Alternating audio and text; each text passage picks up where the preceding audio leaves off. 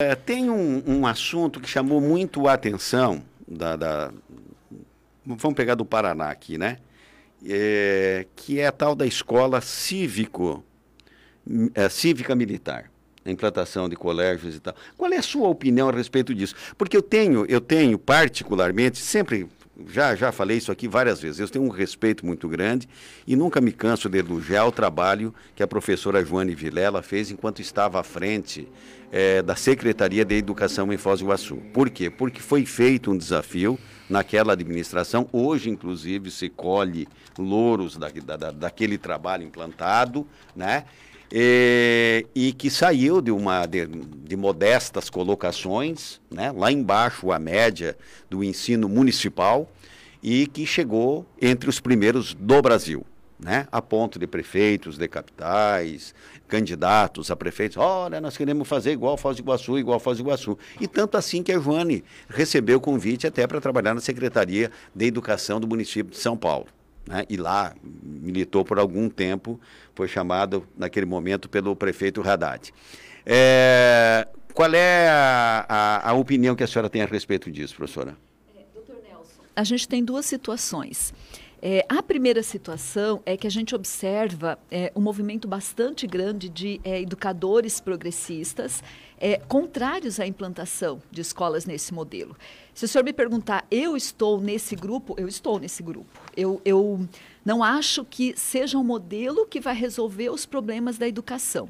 Agora, eu consigo entender também quando o pai, quando a mãe se manifesta favorável a esse modelo.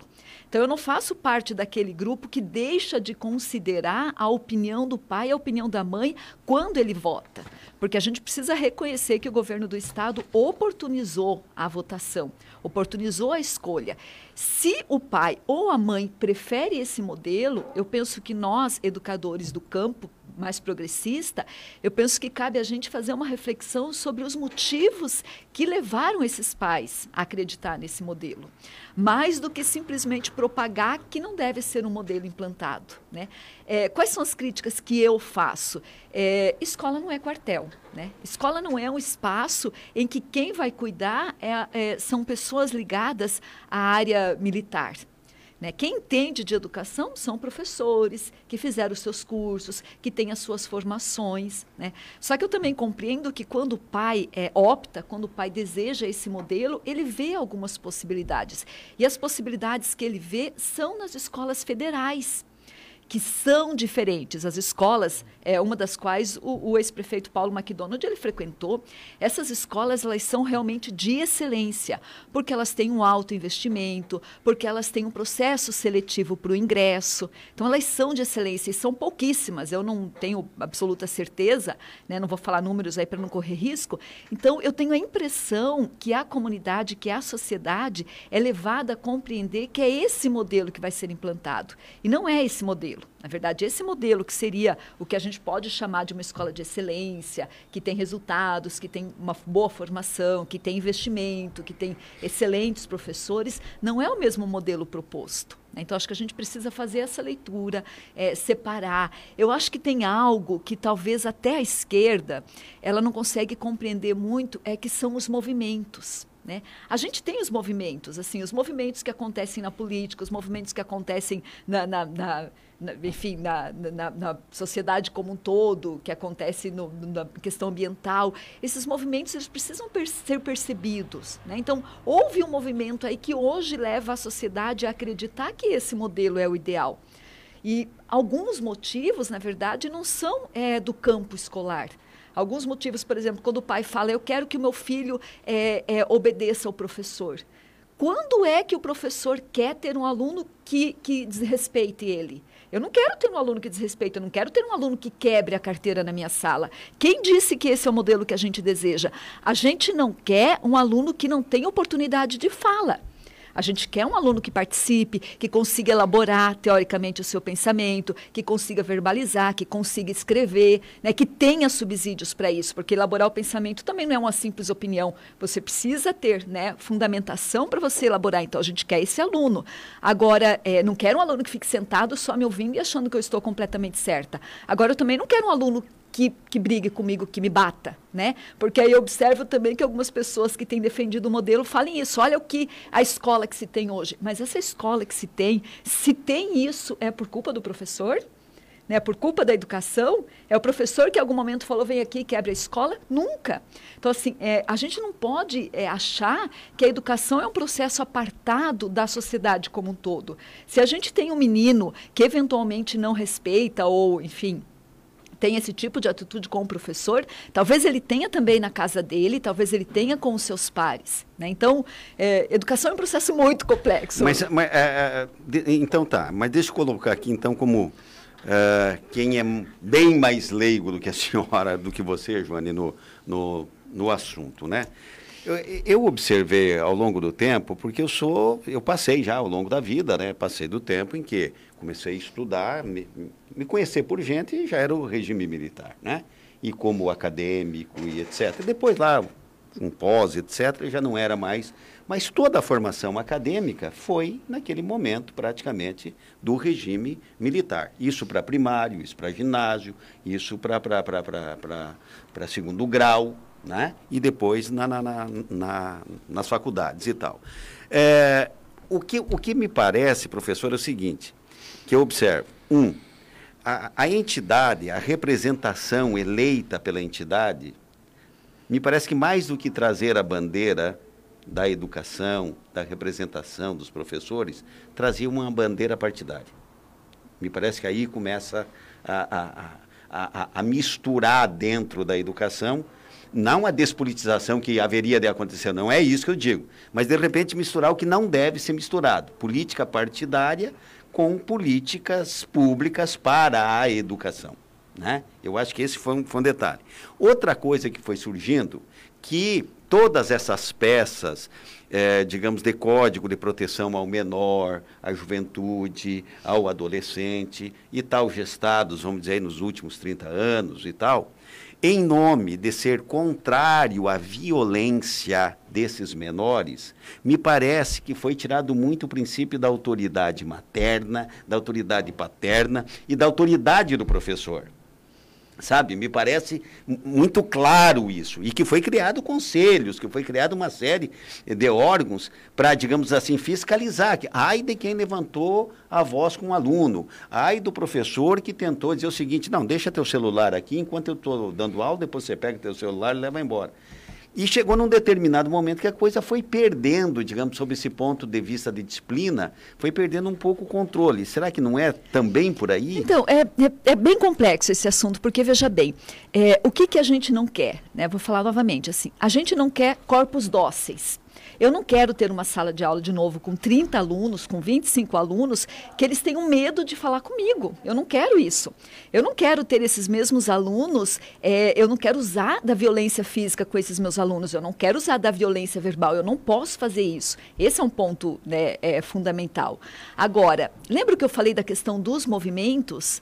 Talvez você tenha realmente passado de uma transição, que é essa que a gente não quer, que é essa que a minha mãe passou, que é essa que meu pai passou, né? Porque que, que as pessoas deixavam as escolas? Porque elas não, não, não se encaixavam, ou porque não tinham ali aquela facilidade de aprendizado, ou porque elas é, sofriam algum tipo de problema, ou porque a escola realmente não era para todos. O que a gente quer hoje é uma escola para todos. Agora, eu, Joane, eu não acho que tem que ser uma escola que possa se fazer o que quer. Não acho. Eu acho, inclusive, porque tem um movimento que acha, por exemplo, que o aluno vai decidir o que ele vai aprender. Eu não acho isso.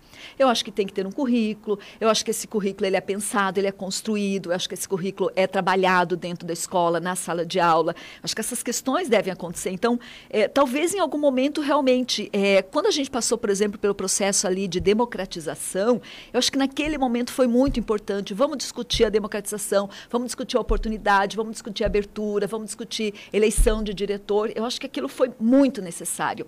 Talvez é, desse momento para cá, talvez a gente tenha perdido um pouquinho a mão no sentido de, olha, gente, nós não queremos uma escola em que as pessoas não precisem nem estudar, né? Acho que essas, essas, essas questões assim que eu falei do movimento, então você precisa acompanhar mesmo esses movimentos, precisa rever os seus pontos de vista, porque você não pode pensar da mesma forma a vida inteira, né? Você tem as alterações, você vai aperfeiçoando, você vai mudando, você vai transformando. E acho que assim também também é na educação. Né?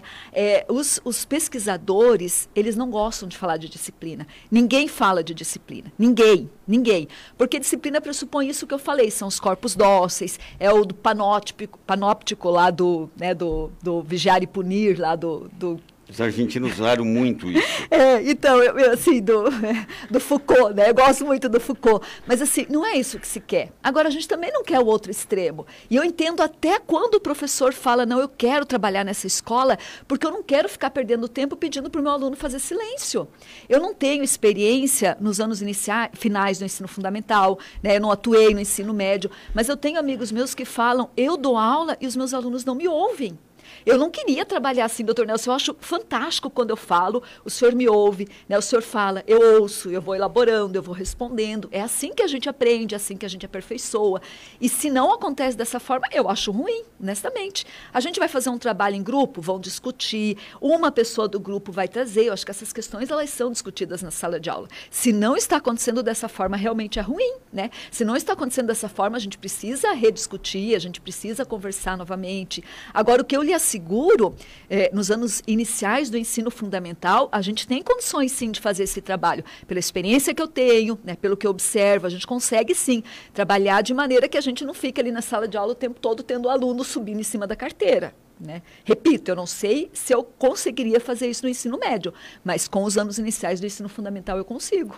É, 12 horas e um minuto, quer uma pergunta nesse sentido, né? Quero. Eu acho que, aliás, vou só botar aqui, a Maria do Carmo está mandando aqui um recado dizendo que a Joana pode falar o que ela quiser, mas que o ensino foi para o brejo, foi, que precisa uma atitude né, só para registrar a participação da Maria. É, é, me parece, Joane, e é, é, bom ouvir uma postura assim que põe um certo equilíbrio, mas é óbvio, houve uma deteriorização da sociedade. E no meio disso, dos professores também, eles fazem parte da sociedade. E aí eu posso falar daqueles que eu conheço. Né? Tem muitos professores que entram em sala de aula e a turma lhes escuta participa. E muitos que a turma não está nem aí. Né? Então, nesse sentido, me parece que, para pegar a questão das escolas, escolas, não escolas militares, mas essas cívico-militares, e no ensino médio, realmente há uma degringolada por uma série de, de fatores. É, não sei, me parece que há uma tentativa, porque é uma questão de gestão e não da questão do ensino né? é da gestão do ambiente, ou seja, onde há junção de grupos, sempre é muito mais difícil lidar. Ah, esse aluno que responde mal para o professor, responde na sua casa também. Nem sempre. Né? Quando ele está no pelotão, quando ele está no grupo, ele se sente mais, mais é, é que nem torcida de futebol. Ele acha que pode fazer tudo, né? Então não sei, não dá para olhar também pelo ângulo de que é uma tentativa de fazer alguma coisa no ensino médio. Eu, mas eu, a gente vai ter esse modelo no ensino médio também? Não, a gente é vai ter. É só no ensino médio? Só. É, eu acho que o ensino médio é uma discussão bem mais complexa do que o é no, no ensino fundamental. Perfeito. Bem mais complexa. Porque você vai discutir, por exemplo, qual que é, o que, que você quer no ensino médio. Você quer preparar para o mercado do trabalho ou você quer preparar para o ingresso no ensino superior? Né? Uhum. Né? Então, começa com essa discussão. Uhum. Você traz um ponto que, para mim, é fundamental, é um ponto fundante. É, é o que? É você discutir a sociedade que a gente tem e nós discutirmos o professor nessa sociedade. Quando eu digo assim, ai, por que que, o professor não consegue eleger um vereador? Por que, que o professor não consegue eleger? Porque o professor não é um elemento apartado da sociedade. O professor está nessa sociedade. A gente não tem, a despeito de que algumas pessoas possam pensar, a gente não tem 100% dos professores marxistas. Eu tenho certeza, inclusive, que a grande maioria não o é. A grande maioria não é. Os, os pensadores marxistas, né, é, é, que pensam sob a ótica é, do, do, materialismo dialético, são poucos. E ou são principalmente no ensino superior, por exemplo. Na educação básica não tem. Né? Então, a gente precisa, de repente, fazer assim, essa, essa, essa leitura, que é uma leitura mais aprofundada, né? uma leitura assim, que não é tão rasa.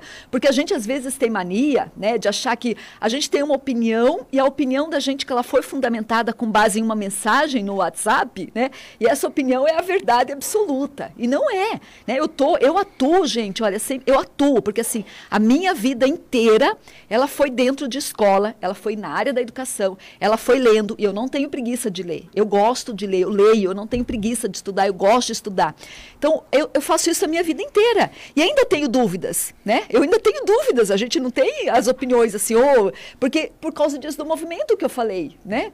Existe esse movimento, então eu preciso acompanhar, eu não posso parar naquilo que eu pensava no, no 1990. Eu preciso acompanhar. Então a gente precisa ter essa, essa, essa, leitura, né? Que seja uma leitura mais evoluída, uma leitura mais aperfeiçoada do que um simples, uma simples opinião.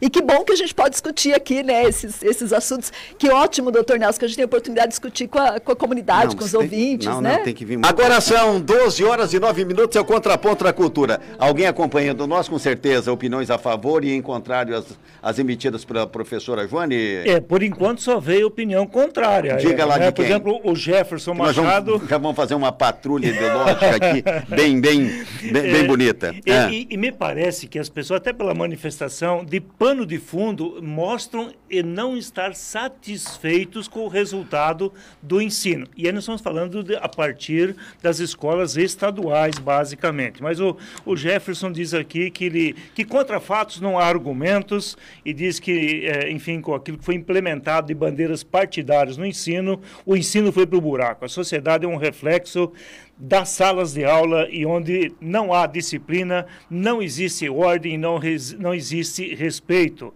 Outra opinião aqui, Dirce, diz, ó, eu estudei na época dos militares, os alunos respeitavam pai, mãe e professores, não havia ninguém vendendo droga na porta de escolas. Quem passou essa época, é, ou quem não passou essa época, não sabe o que significa colégio militar. É, outra e a última que vou ler agora nesse momento. Bom dia. Começamos a ver luz no final do túnel, porque do jeito que estava esse ensino nosso no Brasil, é só cada dia pior. 12 horas. citar o nome desse último ah, que eu li que é? aqui. É Lourdes, a Lourdes que é a última bom, que mandou essa mensagem. Bom, muito obrigado aos ouvintes. Sempre participe, coloque as suas opiniões, isso nos serve um mínimo para balizar aqui o que a gente está discutindo. Está conosco também a Marli Marasquim, que é presidente do Simpref. Por que, que nós eh, convocamos até, quero a colaboração da professora Joane, vamos trocar de assunto agora de educação para a Previdência Municipal. É, Sismuf e Simpref, tá? convocando uma reunião de servidores para a Assembleia amanhã, 19 horas, 7 da noite, para discutir a reforma previdenciária. Uh, Marli, bom dia, muito obrigado pela tua participação e consideração com o jornalismo da Rádio Cultura. O que dizer a respeito dessa convocação e daquilo que está sendo discutido em termos de reforma previdenciária, Marli? Bom dia. Bom dia, primeiro agradeço o convite e a nós é, é preocupante. A gente sabia sim, porque como é, o, o federal fez a reforma, o o Paraná também fez a reforma. A gente sabia já que ia chegar aqui a Foz do Iguaçu ao município. O problema é como tá, está sendo um pouco atropelada né, essa reforma, e isso a gente vai levar para debate amanhã na Assembleia Geral.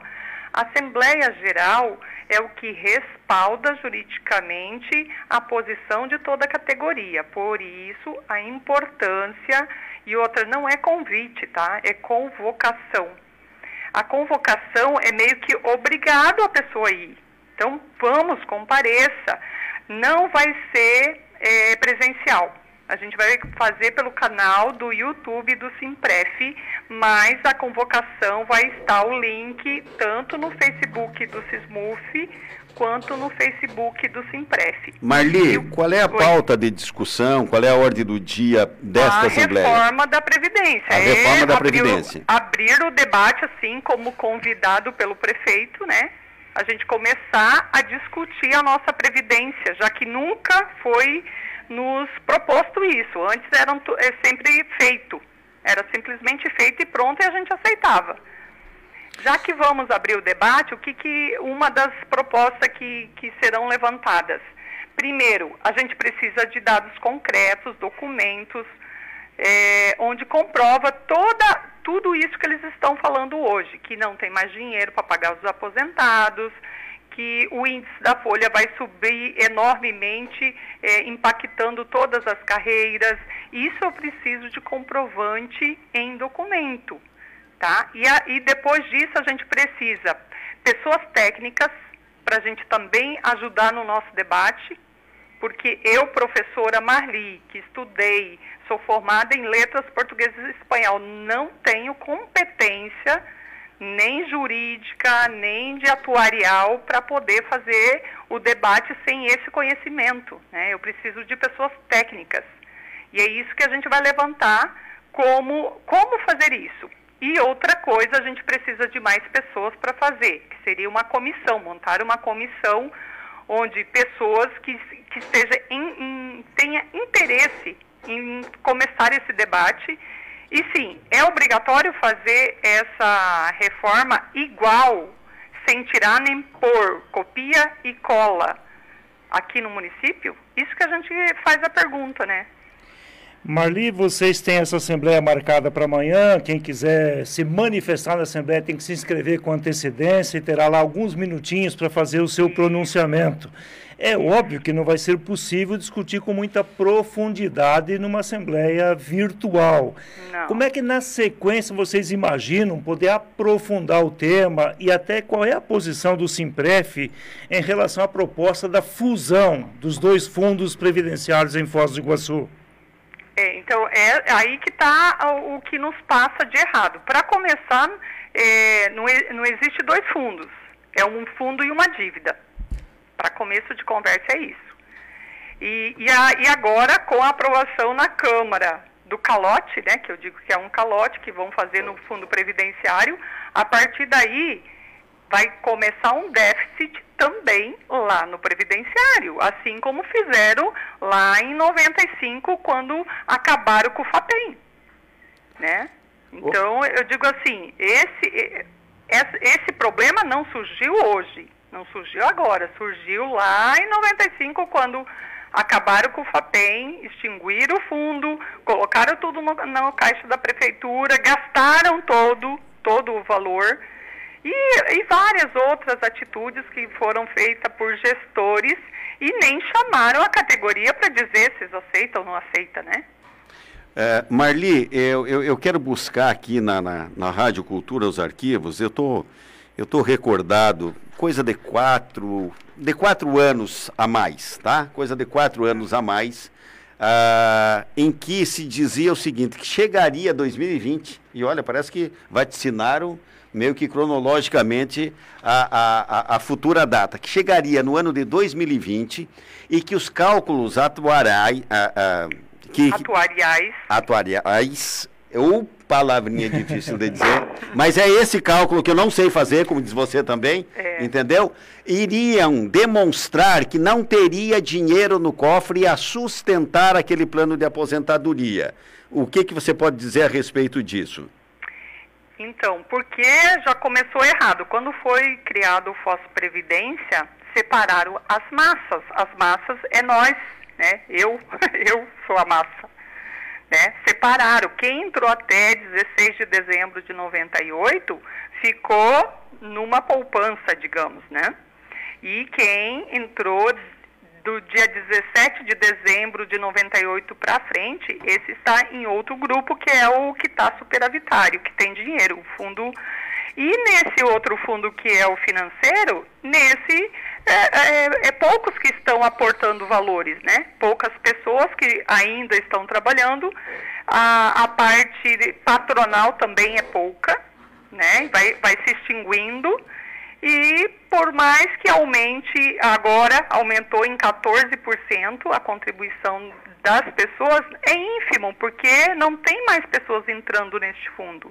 Só que eu peço para toda a categoria que lembre que o navio é o mesmo, que se chama Fosprev e só tem um CNPJ. Tá? Embora a pessoa ache que quem está lá no previdenciário está salvo, se engana não está salvo, porque o FOS Previdência é uma previdência só, e embora tenha separação de massas, que eu a, ah, acredito que foi a pior coisa que se fizeram naquele momento, foi separar as massas. Porque hoje tudo que entra como aporte financeiro incide em folha de pagamento. E vai estourar a folha, é óbvio. Ainda mais com a queda da arrecadação devido à pandemia. Isso é óbvio que vai acontecer. 12 horas e 18 minutos é o contraponto da cultura para entrar nessa discussão que com certeza tem a memória de todas essas discussões havidas até o presente momento. Professora Joane, o que dizer a respeito disso? E, e enfatizo aí que realmente a instância deliberativa é dentro do sindicato, é na Assembleia. É a Assembleia que vai dizer a gente concorda com o que o prefeito propõe ou a gente não concorda. Não significa, entretanto, que o prefeito é obrigado a acatar o que foi decidido na Assembleia. O sindicato se manifesta né, a partir do que for referendado e o prefeito acata ou não. Nesse momento, a gente não tem muita clareza se o prefeito realmente quer fazer ele não disse textualmente, é, representantes do FOSPREV falaram, mas o prefeito não disse textualmente, eu quero fazer porque eu entendo ser absolutamente necessário. O que eu tenho visto, que o argumento da prefeitura é o seguinte, você precisa unificar as massas, o que, que é unificar as massas? É trazer quem é do fundo financeiro mais velho e quem é do fundo, do, fundo, do fundo financeiro mais velho e do fundo previdenciário mais novo. E juntar um único fundo. Isso é unificar. E o argumento é de que isso não é possível fazer sem implementar a emenda constitucional 53, é, 103, que é aquela que foi para os servidores federais. Essa emenda constitucional 53 é clara. O município pode implementar na íntegra, o município pode implementar parcialmente ou o município pode fazer outra. Isso é o que é devido para o município.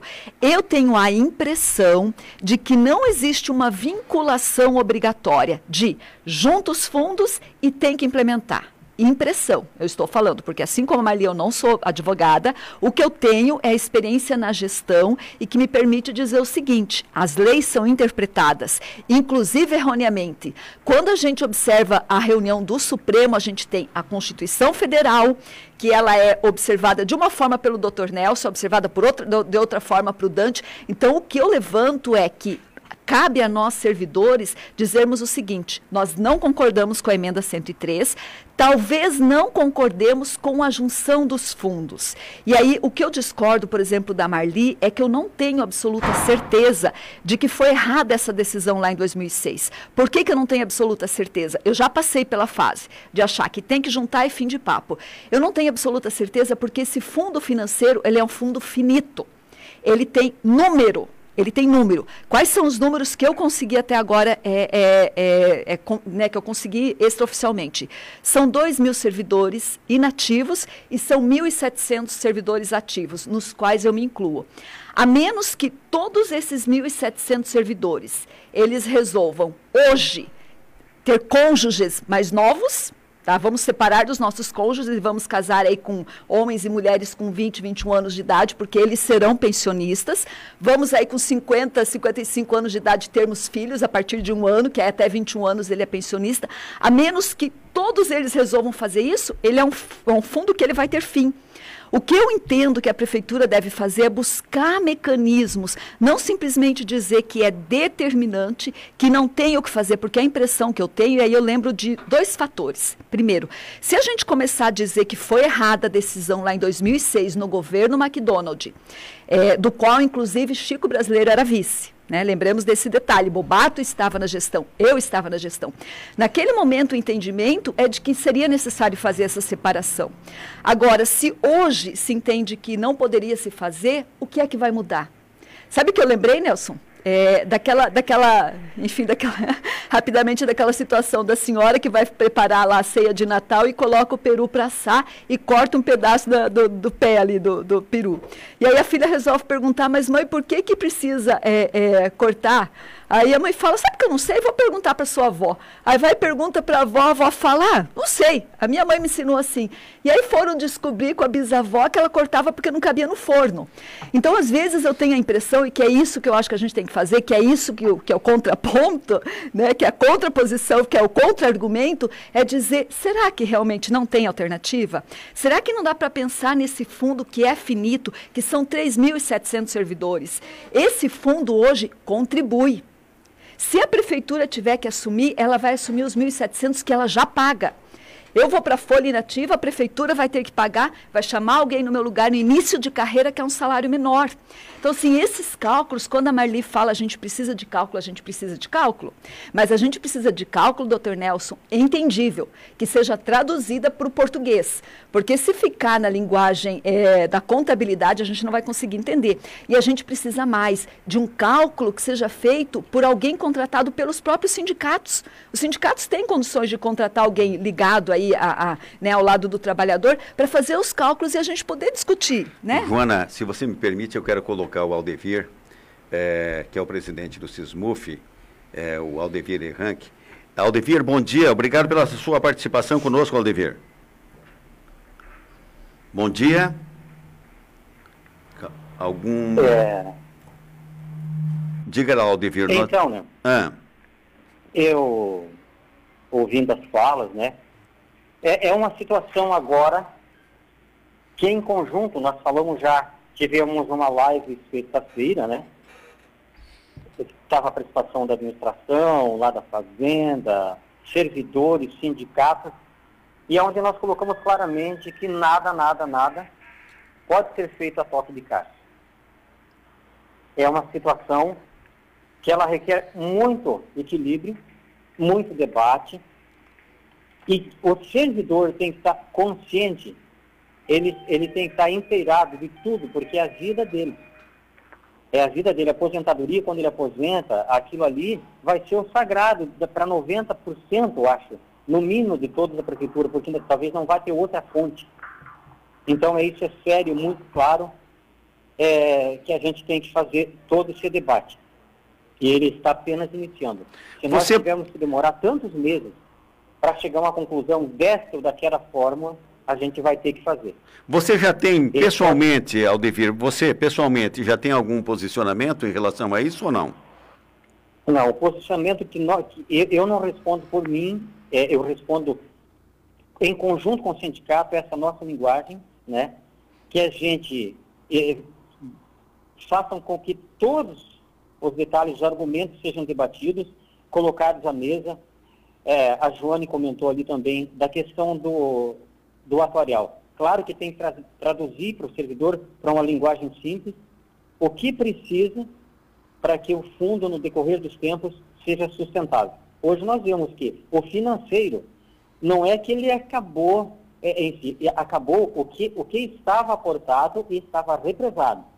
Temos o nosso, a nossa parte, né, do servidor, que hoje é 14%, e da prefeitura 15% e esse não, não está sendo mais suficiente tem aporte da prefeitura. Isso é claro, isso é claro. Agora, de hora em diante, o que fazer, né? É, e não é a conta só de agora sindicatos e servidores dizer.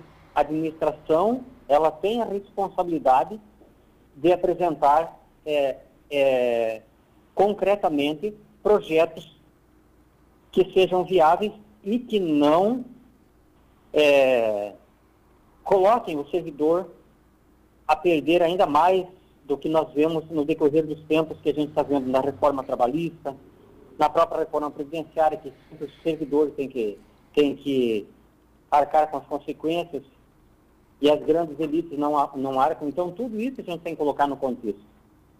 Muito bem, é, muito bem frisado, muito bem detalhado, e, e não definir nada a toque de caixa. Eu acho que esse é o, o pontapé inicial. Nós vamos ter a live amanhã às 19 horas, que todos estão convidados a participar. Aquele que puder fazer uso da palavra, faça inscrição, tem é, tudo uh, direcionado hoje através da tecnologia, a gente tem todo esse aparato para que nós realmente é, tenhamos esse debate amplo com o servidor. Ok, Aldevir, obrigado pela sua participação. Muito obrigado mesmo. Nós vamos ficar nesse assunto, vamos ver o, o, substrato dessa reunião, dessa live amanhã, vamos discutir novamente em relação a isso. Se a Marli estiver na linha, eu queria ainda fazer uma última pergunta para a Marli. Uh, o tempo avança bastante, Nélio. Uh, Joane, uh, para você entender meu raciocínio, teve uma mudança na Previdência privada, né? Teve uma mudança na previdência privada, determinadas categorias, etc., que chegaram à seguinte conclusão: olha, é, vamos pagar um teto máximo, 5 mil e tanto, vamos arredondar aqui para 6 mil reais, é o máximo que alguém vai poder. Claro, esses valores serão corrigidos ao longo do tempo, mas naquele momento, alguém vai ganhar um máximo de 6 mil reais e tal. E aqueles que estão ganhando superior a isso vão continuar, não muda nada e tal. É possível que haja uma postura desta forma de dizer o seguinte: quem está neste fundo ou naquele fundo não mude nada e a coisa começa a valer daqui para frente só? Porque eu li a emenda constitucional 103, mas eu não sou advogada e, obviamente, eu fiz uma única leitura. Né? Essa é uma leitura que precisa ser estudada. E, inclusive, uma das minhas defesas é essa: os sindicatos é, constituírem uma equipe pequena que estude caso concreto da 103. Não espere que o FOSPREV ou que a própria prefeitura traga o que vai acontecer com o servidor. Mas o que eu li, o meu entendimento é que na 103 tem duas obrigatoriedades. Uma é o 14% do servidor que já foi implementado antes do prazo final. O Chico já fez isso, encaminhou para a Câmara, foi aprovado. E a outra obrigatoriedade é exatamente a questão dessa previdência complementar. Ou seja, quem entra depois, quem entra depois da aprovação da lei, ela já não, ela já tem o teto. E o teto hoje são R$ 6.100. Para além do teto, tem essa previdência complementar. Então, assim, isso já é algo que vai acontecer. Se eu entendi direito, ou sim ou sim vai acontecer. O que a gente questiona, e aí eu vou dizer assim, é, é, claro, nesse momento eu falo em meu nome. Eu não sou representante de sindicato, eu sou filiada ao SISMUF. Desde que eu comecei a trabalhar na prefeitura, eu, eu ia para greve, né? eu ia junto com os professores, era novinha, diretor da maior escola do município, nós íamos para greve, eu recebi falta em greve. Eu, eu sofri uma sindicância porque pediram para eu encaminhar um documento que eu não quis encaminhar, né, para a prefeitura, mas enfim, são questões assim, só para dizer da minha militância no movimento sindical. E aí é, é, a gente tem, a gente precisa realmente ter essa compreensão do, do servidor, essa participação que Aldevir chama, que Marli chamam, mas assim, a minha opinião pessoal, eu, Joane, eu entendo que a gente precisa realmente ter clareza do que tem que ser feito.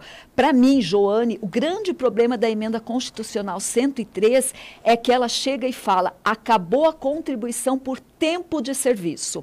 Ou sim ou sim está implementada a idade. É isso que está na emenda 103. Por que, que o legislador fez isso? Porque ele considera que a média de vida, a expectativa de vida aumentou. Não está errado. O que eu questiono é que o legislador, na 103, ele não pensou é, em quem entrou antes da Constituição, por exemplo, que é o meu caso. Ele não pensou, ele chegou e falou: não, a Joane tem essa idade, eu tenho hoje 50 anos de idade, eu tenho hoje 35 anos de contribuição, com essa mudança eu vou ter que trabalhar mais 5 anos depois do prazo que seria se não tivesse mudança. Então, assim como eu, tem vários casos. E aí, o que nós tivemos desde a Constituição de 88 foram sete reformas, sete emendas que mudaram a vida do servidor. Veja bem, eu entrei antes da Constituição, criou-se a Constituição, eu falei, eu estou no regime constitucional. As emendas alteraram as regras durante o jogo. Agora a emenda vai alterar as regras no final da partida. A gente já está nos 48 do segundo tempo, vai alterar as regras sem considerar todo esse anterior. O Joane, é, eu tenho uma preocupação de ordem particular que é o seguinte: o, é bom que se diga isso, né? Porque senão os funcionários públicos são os responsáveis pelo rumo do Brasil. Não, não é verdade. Você tem categorias que estão muito acima do que o mercado paga, muito acima da média. Mas eu tenho comigo, né, de professor, faz tempo que não é lá o privilegiado em termos de salário. Mas que você tinha, por exemplo, a entrada no serviço público como professor, não pela atração do momento em termos de salário, mas um plano de cargo, né? um plano de carreira, onde cargos, salários, etc., fossem minimamente contemplados, haveria, ao longo do tempo, você ter um acréscimo né? De salário e o charme estaria na aposentadoria, que não seria mudado. Né? É, em tempo menor. É, em tempo menor, até em tempo menor, com salário integral. Né? Ah, aí foram criando penduricalhos, penduricalhos, que eu comecei também a enxergar. Eu quero ver a hora que o patrão tenha que pagar isso aí, né? Depois de pagar na inatividade, ficar ruim, ficar pesado. Mas a preocupação é a qualidade de quem vier para os concursos públicos, para quem vier para os concursos públicos, ainda, se hoje é sofrível, possa ser mais ainda, né? É, eu, eu acho, assim, doutor Nelson, bem lembrado essa sua fala, porque o que, que a gente tem que ter clareza? Nós, da iniciativa da, da, da, da, esfera pública, né, servidores públicos, nós somos trabalhadores. Nós estamos na categoria de trabalhadores. Eu cumpro meus horários, eu sempre trabalhei muito mais do que as oito horas diárias. Então, nós cumprimos a nossa carga horária, nós cumprimos com as nossas obrigações. A diferença entre o trabalhador concursado é exatamente a estabilidade, que não é vitaliciedade. Não é vitaliciedade. Por que, que existe a estabilidade? Para que eu tenha condições de, em vindo à Rádio Cultura, eu ter condições de emitir a minha opinião sem ser demitida. Eu não vou ser demitida, eu vou ser demitida se eu não trabalhar, eu vou ser demitida se eu tiver alguma questão pessoal, e eu estou falando aqui da personalidade prefeitura.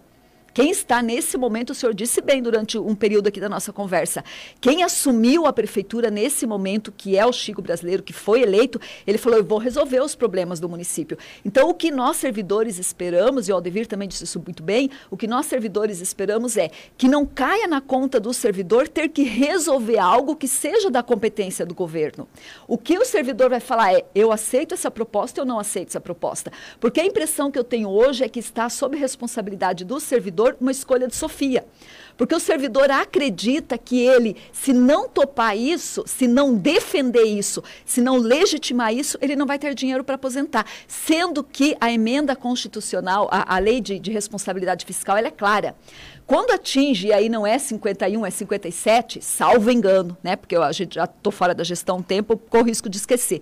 Salvo engano, o que está em risco é, se atingir o limite, vai ter que, vai ter que diminuir cargo comissionado vai ter que diminuir 20% o cargo comissionado, vai ter que demitir o servidor que não é estável, não vai deixar de pagar o servidor que é aposentado, porque hoje o servidor aposentado ele acha eu vou ficar sem receber, então vou ter que defender do jeito que o governo quer.